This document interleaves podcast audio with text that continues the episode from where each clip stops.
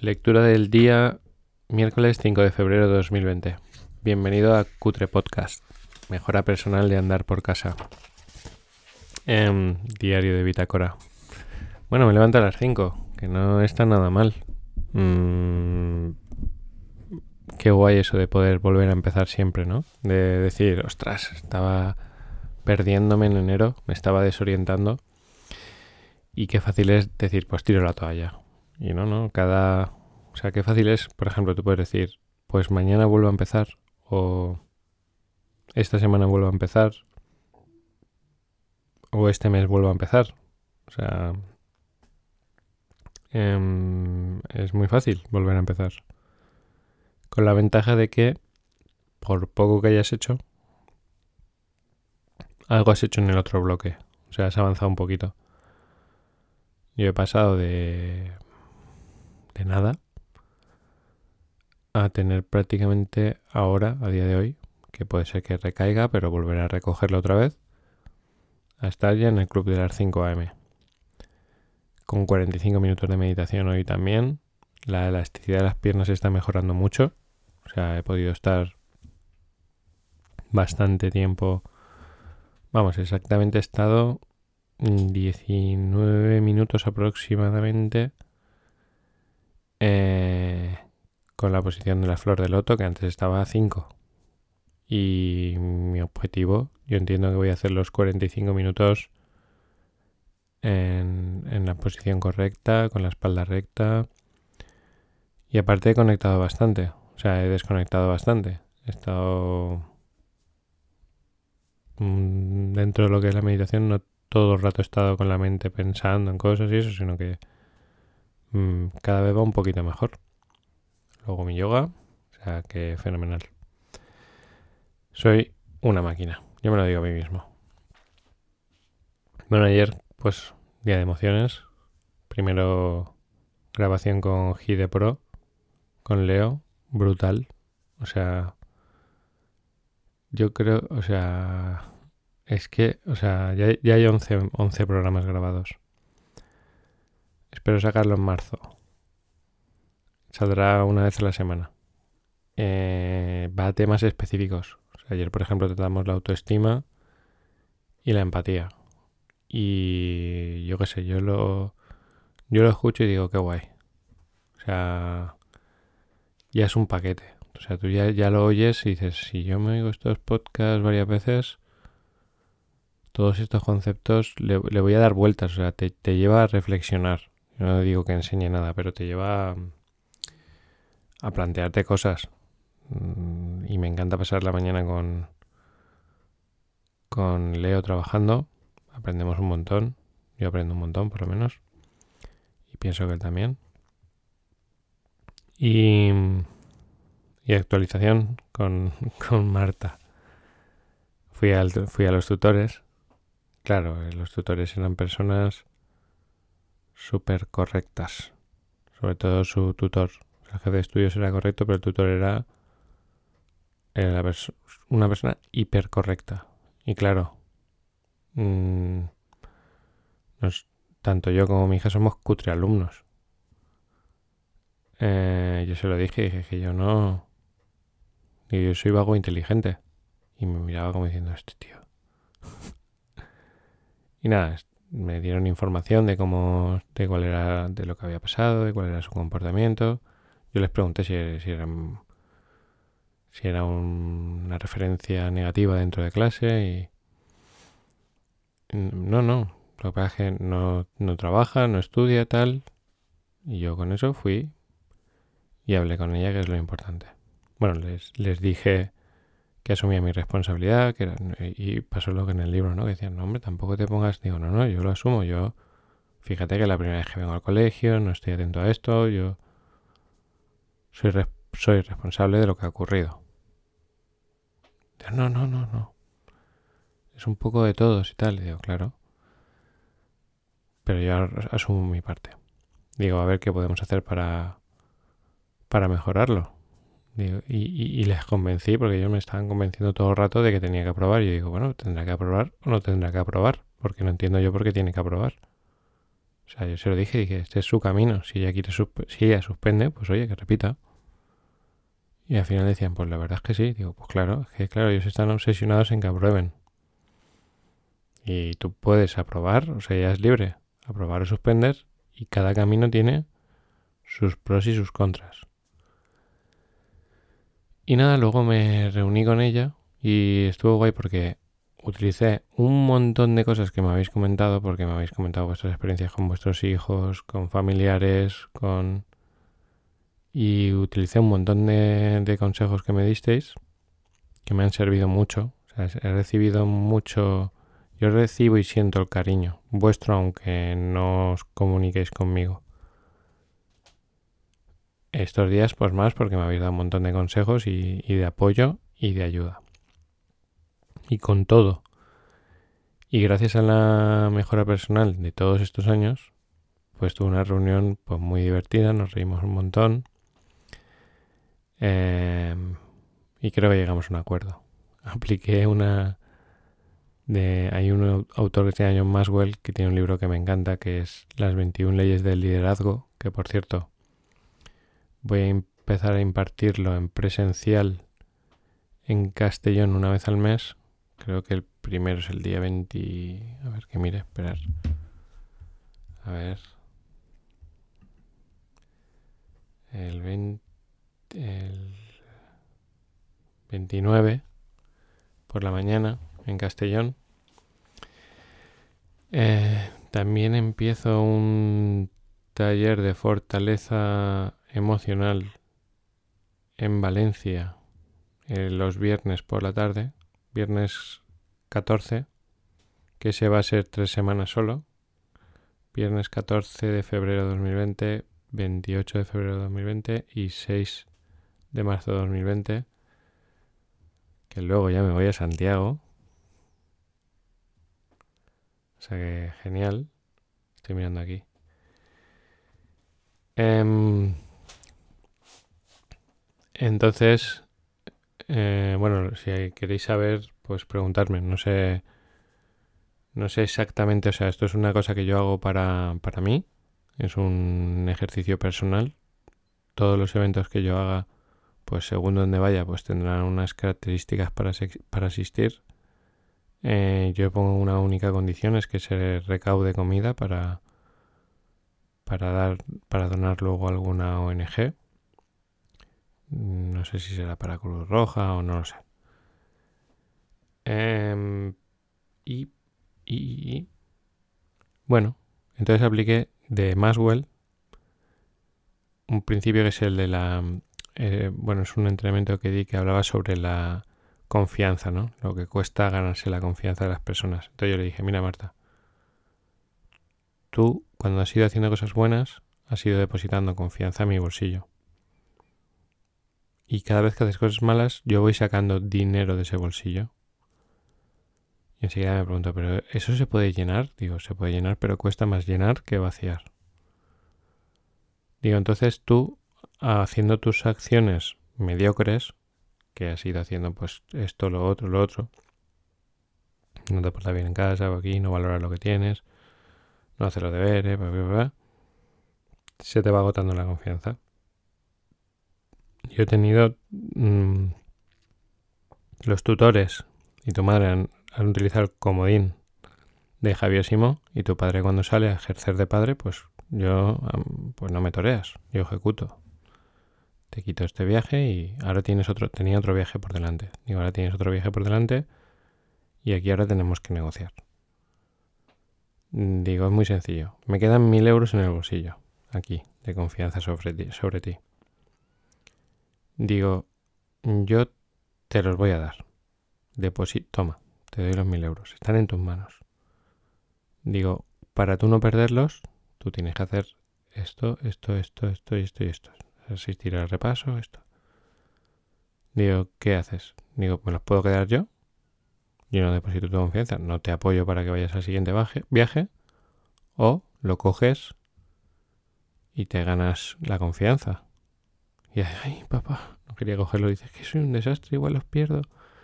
Y no quiero perderlos, no sé qué. Yo le explicaba, mira, te voy a poner casos de personas con las que yo he perdido la confianza Y se lo explicaba decía, ostras, digo, yo siempre te voy a querer, ¿eh? Siempre. Siempre, tal y como eres. No necesito que cambies. Digo, lo pasa con o sin confianza. Digo, mira, por ejemplo, tal, ¿no? Y le decía, ¿ves a la yaya cada cuánto lo veo? Dice, muy poco. Cuando va conmigo, digo, pues porque no se ha ganado. O sea, no tenemos, no es que no se haya ganado, sino que no tenemos una buena química. Digo, ya no sé quién, tal, tal. Digo, y eso, la confianza, la química y todo eso, la relación hay que trabajarla. Digo, yo te voy a querer exactamente igual, porque es que yo sé que la voy a querer siempre, tal y como es, lo que pasa es que con o sin confianza, y está en tus manos. Y dice, dámela, dámelo. Digo, digo, puedes ganar y todo, ¿eh? Si, te mejor, si superas cosas, puedes ganar aún más euros de confianza. Dice, vale, tal. Y nada, bueno, total, que fue que, que, le haya penalizado por no ir a un viaje lo entendió perfectamente porque, pues eso, con vuestros consejos, pues le hice ver que ella, que era una persona privilegiada, que sin hacer, que teniendo unos resultados mediocres aún tenía cosas... Claro, ella pide y pide y pide más y pide más y espera más de la vida porque no tiene contraste, que es importante. Entonces yo le di contraste.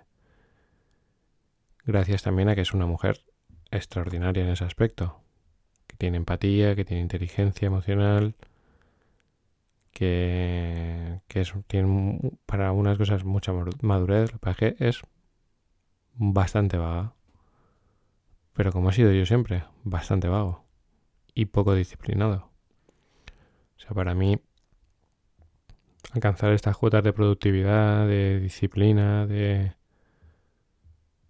de levantarme a la hora que me levanto, estar siempre productivo, tener buena actitud, todo eso es algo que, que no he nacido con eso, sino que he ido trabajándolo día a día, poco a poco, como vosotros me estáis viendo, como tú me estás viendo como yo voy trabajando para levantarme a la hora, todo esto, ¿no? Y además ahora me está ayudando mucho la ser influencer. Bueno, soy influencer de... Tengo 60 seguidores. A veces digo, y aquí pondré lo de desliz hacia arriba, y creo que para ponerlo de desliz hacia arriba hay que tener 10.000 seguidores. Se lo enseñaba ayer a mi hija y dice, ¿pero cuántos tienes? ¿13? ¿Qué te siguen 13? Y digo, no, 60. Y dice, ah, pues son bastantes. Y yo pensando, pues la verdad que sí. digo. Pero bueno, voy a tener más, ¿eh? Sin esforzarme. No voy a, no voy a, no sé cómo lo voy a hacer, pero voy a tener más seguidores. Que también me da igual. Por ahora con lo que hay ya estoy muy contento porque yo veo que en mis historias me hace ilusión porque yo me imagino, me imagino que estoy con ellos, sois amigos casi todos. Eh, y me sirve porque es como una... Es como un compromiso, ¿no? Levantarme, hacer esto. Todo eso me, me, gusta. Bueno, ¿por qué, os he contado, ¿por qué te he contado todo este rollo? Pues porque a lo mejor tú tienes una negociación que hacer con alguien, eh, con un hijo, con un familiar, con tu pareja, con un socio, con un miembro de tu equipo de multinivel. Y bueno, pues es una información que te puede servir para modelar tu propia eh, estrategia de negociación con respecto a la confianza. Pero el tema no va de eso. El tema hoy va de, de otra cosa, que os lo voy a decir en cuanto me vea un trago de té, que si os metéis en mi Instagram, arroba javi.simo, veréis qué pedazo de jarra me bebo de té. Peldaño 25. Las otras gracias. Ya vamos por el 25, ¿eh? Somos, somos un equipo imparable. Me cago en la mar. Nos vamos a comer los 88 y después a saber qué libro leemos. Pero aquí estamos, ¿eh? Que parecía como una montaña eh, imposible de alcanzar. 88 peldaños, 88 días, ¿no? Y ya por el 25, si ya está hecho. Esto está ya finiquitado que no quiero que se acabe. Estoy disfrutándolo mucho. Para mí está siendo totalmente transformador. Os te invito a que lo compres. Te puedes meter en cutrepodcast.com, que la página está eh, medio hecha. O sea, no está terminada. Pero ya hay enlaces a, a los libros que, que, hemos, que hemos estado leyendo juntos. Y podréis comprarlo desde ahí y a mí me van a dar dinero. Flipas. Y si lo compráis por otro sitio, pues comprarlo por otro sitio, que a mí me da igual también. Pero bueno, si lo compráis por ahí, Amazon es mm, muy guay y te da un poquito de dinero. Yo qué sé, igual me da 15 céntimos, pero oye, ahí están. Eh... Ah, y voy a hacer una... Va a estar muy guay porque hay un apartado que vamos a hacer con, con Miguel, que es mi socio en Cutre Podcast, que se está enterando ahora, porque lo estará oyendo. Y es que eh, yo tengo un montón de aparatos y de cosas que me encanta comprar cosas que sean muy guays y muy baratas. Todo eso me gusta. Tengo yo, vamos, mire por donde mire, tengo cosas guays. Entonces, el apartado, yo creo que se va a llamar mis tasteros. mis tasteros es que su madre tenía una expresión que era como los trastos, pero decía tasteros. Entonces yo creo que es un, un bonito homenaje a los tasteros, que son los, los trastos. Esos tasteros, le decía Miguel, los tasteros. Y son los trastos. Es una expresión, no sé, a lo mejor de su, de su pueblo. No sé. O a lo mejor no decía ni tasteros, pero nosotros decíamos tasteros. Entonces, habrá un apartado que es mis tasteros, que tendréis ahí una selección de productos guays pero guays del Paraguay. O sea, yo aquí tengo de todo. Tengo un masajeador de pies ahora mismo aquí. Por aquí lo veo. Un masajeador de espalda brutal. Un soporte para apoyar los libros. Bueno, bueno, bueno. No voy a desvelar nada más. Ya lo veréis en mis tasteros. Mistasteros.com. Bueno. Son todos son tonterías, ¿eh? Disculpar que abuse de vuestro de vuestro tiempo para esta sección de teletienda. Eh, el sentido del humor es importante cada vez, fíjate, gracias a la meditación y, a Cutre Podcast, mi sentido del, y a Instagram y todo eso, mi sentido del humor se está disparando. Y es algo que yo he proyectado, o sea, ahora tengo que hacerme porque hay una, hay una técnica que me ayuda mucho a evolucionar, que se llama autohipnosis y me acuerdo, y me acuerdo que cuando hacía autohipnosis, yo incidía mucho en que era una persona alegre. Y mi sentido del humor se está disparando y eso me encanta. O sea, que me encanta la broma, reírme. Eh, que es algo que durante muchos años a veces que no, no he tenido nada. Y todos tenemos sentido del humor. Más ácido, menos. Entonces hacer un poco tonterías, ¿no? Como lo que acabo de hacer el tastero. Pues es una tontería, pero es que... Mejor llenar la vida de tonterías, de risas y de bromas y de lo que te haga a ti sentirte bien que de tonterías de preocupación, drama o lo que sea. Vuelve las otras gracias, se llama. Las otras gracias. Entonces lo que te dice el libro, que os recomiendo que lo compréis a través de cutrepodcast.com, la dice que para, para, para entender bien este, este capítulo, que debes de tener un nivel 7 u 8. Eh, recordamos que Ancho Pérez trabaja con 8 niveles, o sea, sería como, pues eso, los niveles más altos de éxito interior o de conciencia. Dice que si cuando yo explique esto o cuando leas el libro, pues no terminas de pillarlo, no terminas de sentirte a gusto, que te esperes un mes, un año, cinco o diez, que lo vuelvas a leer cada X tiempo. Cuando tú sientas que en tu vida han habido cambios, que has evolucionado, que has crecido, para que lo termines de entender. Dice el libro y el audio será el mismo, el que habrás cambiado eres tú. Entonces, dice que cuando nos pasa algo bueno, porque nosotros con bastante facilidad pues podemos dar las gracias. Hay personas que no, que le pasan cosas buenas y no dan las gracias. Pues cuando nos pasan cosas buenas, que podemos dar las gracias. Em, que debemos de dar las gracias. Y aquí viene el, el concepto. Dice, lo que pasa es que también cuando te pasen cosas malas, también tienes que tener la misma actitud de agradecer. Por ejemplo, em, mm, me tuerzo hoy el tobillo. Pues yo debo de agradecerlo, debo de sentirme bien porque se me haya torcido el tobillo. Se me... Todo, claro, depende de tu nivel, vas a aceptar cosas más o menos graves. O sea, si eres nivel 1, pues a lo mejor dices, ay, he perdido un euro, no pasa nada. He perdido 100, ah, no pasa nada. He perdido 1000, ah, no pasa nada. Lo agradezco. Imagínate que pierdes 30.000 euros. ¿Lo agradecerías? Tú imagínate que mañana pierdes, si los tienes. Si no los tienes, pues imagínate que los tienes y los pierdes. Imagínate que mañana pierdes 30.000 euros. ¿Tú lo agradecerías? Yo te voy a decir una cosa y no te lo digo por vacilar. Yo lo agradecería. Y si me explota mañana el coche por la calle, lo agradecería. Y si eso no lo entiendes ahora, lo que te dice el autor es vuelve a leer o escuchar esto dentro de unos años hasta que tú digas, ah, claro, normal. Porque es clave.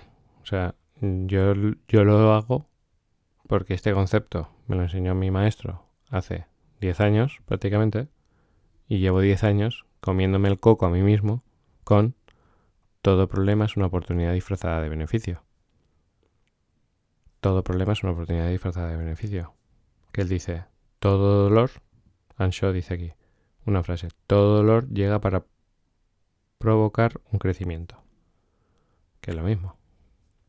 O sea, cada cosa que te pasa mala, el día que yo lo afirmé, que esto lo interioricé, fue cuando descubrí que yo tenía algún trastorno eh, en su día. Cuando descubrí que tenía, pues, entre comillas, fibromialgia. ¿Vale? Un dolor crónico, el dolor que tiene la fibromialgia,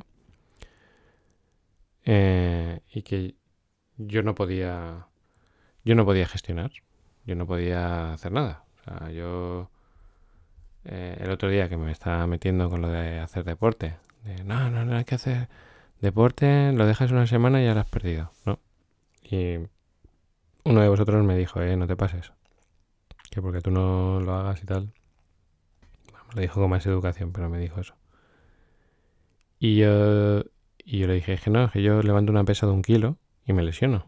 O sea, es que me lesiono, es que... Y he sido deportista que he hecho deporte con mucho cariño, o sea, he hecho artes marciales con profundidad, practicando tres y cinco horas al día, o sea, he sido un apasionado de las artes marciales. Sea, que pego ahí unas hostias como panes, ¿eh? que ayer me decía María, le estaba contando lo de Marta dice, tu hija, dice, es como tú, Dice que vuestro aspecto no os acompaña.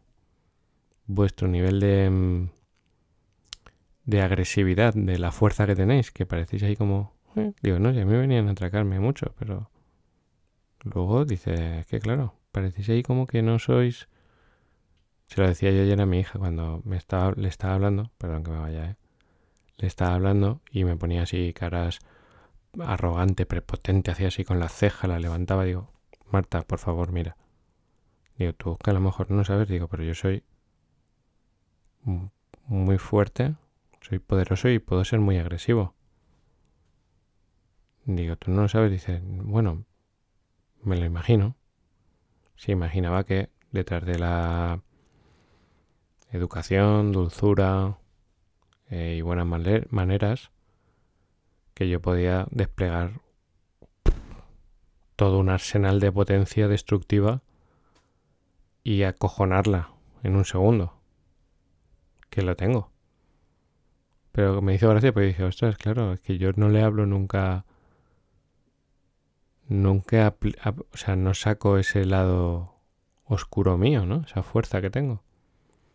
Y me hizo gracia que ella decía, no, sí, me lo imagino, pero claro, no lo ha visto. Digo, por favor, baja tu... gestiona tu lenguaje corporal de prepotencia, porque yo te estoy hablando con cariño y con, con respeto, y tú me estás... Mm, me estás provocando. Y no, no, no es correcto, entonces ya cambio su actitud a humilde. Ya me he ido. Ay, madre mía. Bueno, descubro que tengo la... De pronto descubro que tengo eso, la fibromialgia, ¿no? Así lo decía porque pegaba hostias como panes, artes marciales, para aquí, para allá. Y ese día lloré mucho. Dije, hostia. O sea, pensé, el primer pensamiento es, ¿por qué me pasa esto a mí? ¿Por qué me pasa esto a mí? Aparte yo en esa época eh, quería estar a la altura de las expectativas de María con respecto al deporte, porque María decía, ay, a mí me encantaría hacer deporte contigo. Y yo me, compraba una elíptica, porque comprando cosas soy bastante bueno. Me compraba una elíptica, una chulísima. Me ponía, y, el claro, yo me voy emocionando, a mí me gusta, o sea, cada vez más, ¿no? Yo me ponía música ahí, remember ahí, lesionado. A la cinta de andar, lesionado. No sé qué, lesionado. Entonces, claro, yo decía, ay. Entonces yo decía, ay, no, no voy a estar a la altura, no, no. Y yo decía, ¿por qué me pasa esto a mí? Yo no puedo hacer deporte, ¿no? Y bueno, duró ese pensamiento de por qué, me duró unas horas Lloré mucho. Y luego dije, ¿para qué? Todo problema es una oportunidad disfrazada de beneficio. Y a continuación dije, gracias por pasarme esto en mi vida. Y me pongo a rascar. Y te pones a rascar. Y te pones a rascar. Y descubres, y descubres unos tesoros. Entonces, todo lo malo, todo lo malo que te está pasando, todo lo malo, y yo te lo digo, vamos. Pero todo, ¿eh? Mm, voy a actuar sin moderación. O sea, sin ser, sin ser políticamente correcto. Solo voy a decir esta, esta frase de disclaimer. Desde mi punto de vista, y ahora te voy a decir lo que pienso. Todo, absolutamente todo lo que te pasa ahora en tu vida, lo negativo es una bendición. O sea, es una fortuna. Ni te lo puedes imaginar. Imagínate que ahora mismo no tienes un duro. O sea, que tu cuenta corriente va a marcha atrás, que debes dinero a no sé quién. Todo eso. Da las gracias. Porque eso te lo, te lo ha puesto ahí la vida para que tú evoluciones. Si la hostia es muy dura, es porque tienes que evolucionar mucho. Tienes que ser humilde y decir, ¿qué debo de cambiar yo? ¿Qué debo de cambiar yo para que esto no esté en mi no, para, que esto se solucione en mi vida? O sea, ¿en qué persona me tengo que convertir yo? Si no tienes dinero, por ejemplo, tú has llegado ahí, tú, tú eres muy bueno en no tener dinero. O sea, eres un artista. Entonces, ¿tendrás que dejar de ser bueno en no tener dinero? Tendrás que evolucionar, tendrás que primero aprender sobre el dinero, por lo menos para no estar en esa situación. Segundo, convertirte en una persona que aporta valor al mercado y aportar valor al mercado masivamente para que se acabe esa situación. Pero es que me da igual, o sea, tengo un familiar muy enfermo y me está dando morcilla. Bueno. ¿Qué tienes que... Qué, y eso me está generando dolor. ¿Qué tienes que encontrar tú ahí? Pues es muy sencillo. Tengo que aprender a tener más compasión, a gestionar mejor mis emociones, a no dejar que eso me haga daño, a comunicarme más, a quererme más a mí mismo, a cuidarme más para no estar también enfermo, a amar, a amar de ti mismo, lo que sea. Es que mi hijo, es que mi hija, es que mi hija mmm, ha hecho estas cosas mal en el colegio. ¿No? Pues fíjate si he aprendido cosas. He reforzado. Claro, pero porque yo lo veo como una... A ver, me habéis visto sufrir porque al principio yo sentía que, em, que había hecho algo que estaba haciendo daño. O sea, dudaba en si lo había hecho desde, el amor o desde el ego. Gracias a vosotros, gracias a ti, que me mandaste un mensaje y me dijiste, eso es lo mejor, no lo has hecho. Yo sé que en especial una, una amiga me dijo, yo sé que tú esto no lo estás haciendo desde el ego, lo estás haciendo desde el amor. Que ves su sufrimiento y piensas que has hecho algo malo, pero no, no, tú lo has hecho. Yo sé que tú lo estás haciendo y, y, y, muchos de vosotros me habéis dicho, yo sé que tú esto lo estás haciendo desde el amor. Entonces, cuando uno hace las cosas desde el amor, si hace daño a otro, no es... E, es el otro el que tiene que decir, ¿qué tengo que aprender yo de esto? O sea, yo solo estoy, yo estoy colaborando a que, a que mi hija tenga ese obstáculo en la vida para que ella lo sepa aprovechar. Puede, podría haber dicho por qué, pero no, ha dicho para qué. Yo me alegro por ella. Todo lo malo que pasa en tu vida es una bendición. Hay que estar agradecido. Todo esto yo empecé a pensarlo hace 10 años. O sea, no es algo que haya aprendido en un día. Yo me acuerdo que empezaba porque a lo mejor en la empresa en la que tenía, de pronto alguien de un valor tenía que despedirlo por algún motivo y yo entonces decía, ay, madre mía. Y empecé, empecé a decir, hombre, después siempre ha venido otro mejor. Y cuando pasa eso, ah, pues después siempre ha venido otro mejor. Y cuando he tenido, ah, pues siempre. Y luego, pues lo mismo, te divorcias, ¿ah? Pues mira. ¿Cuánto dolor? Pero, y aquí dice, el autor dice, los retos de la vida son los instructores del alma. O sea, todos esos retos que nos pone la vida son maestros. De verdad que es que es una suerte. O sea, todo lo malo que te pase es una suerte descomunal. Tú, déjeme, es que tengo ansiedad. Pues gracias. ¿Por qué estás aquí, ansiedad? ¿Por algún motivo estás? Vamos a buscar. Claro, hay que ser profesional. Vamos a ver de dónde viene esa ansiedad. ¿Y qué pasa? Que tú te pones a buscar y de pronto encuentras unos miedos, unas inseguridades, una falta de amor propio, porque esto todo va muy relacionado con el amor propio. O sea, yo cada vez soy más consciente de lo importante que es para nuestra salud tener autoestima, o sea, tener autoamor, tener capacidad de generar amor desde dentro. Es como la automotivación, tú te motivas desde dentro, pues la autoestima es el autoamor. Viene desde dentro. Cuando tú tienes autoestima, cambian muchas cosas.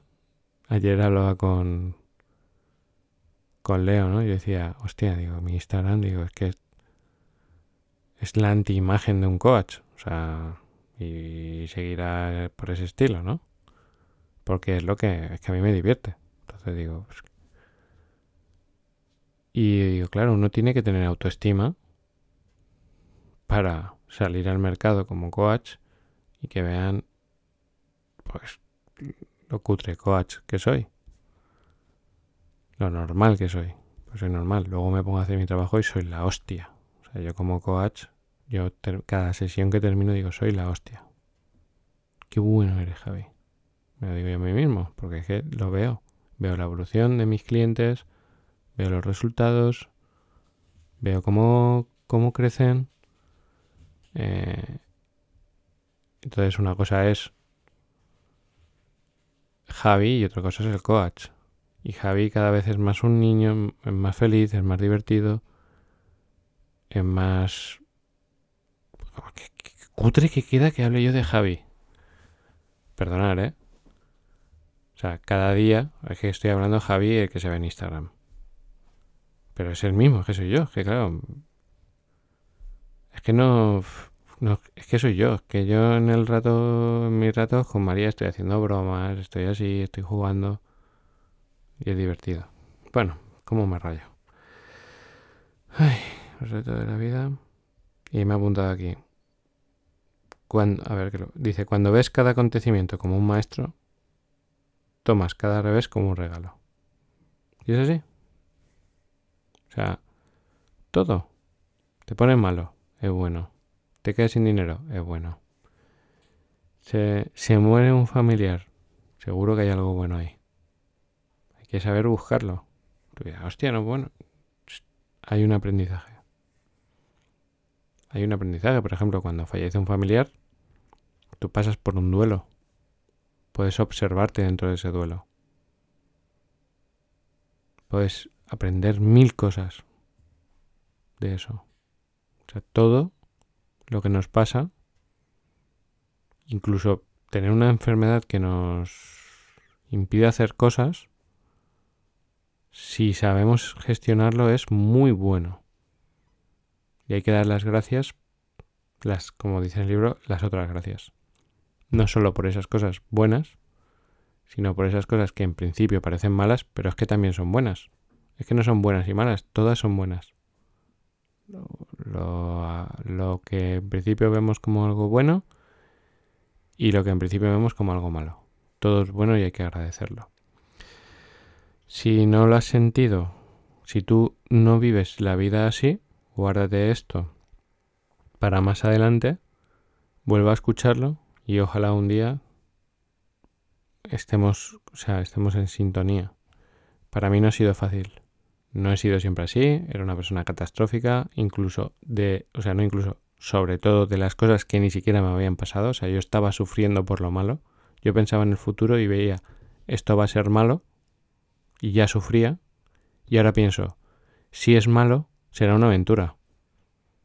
Porque una cosa que decía mi maestro es, la vida es una aventura, que lo decía Teresa de Calcuta, la vida es una aventura, atrévete a vivirla y lo veíamos todo como un juego. Nos enseñaba a ver la vida como un juego. Entonces es un juego que te pone un reto de que es más difícil, que te tienes que enfrentar a cosas complicadas, pues que mejor. Que no pasa nada. Si es que de ahí vas a salir mejorado, siempre.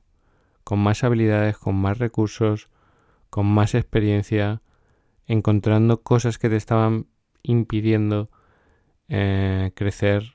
Y cuando tú empiezas a ver la vida así, y además sabes que es que la vida te va a poner delante todo lo que necesitas, pues la vives. Cada momento la disfrutas, juegas, creces y contribuyes. Bueno, me he liado un mogollón hoy, de nuevo. Hasta mañana.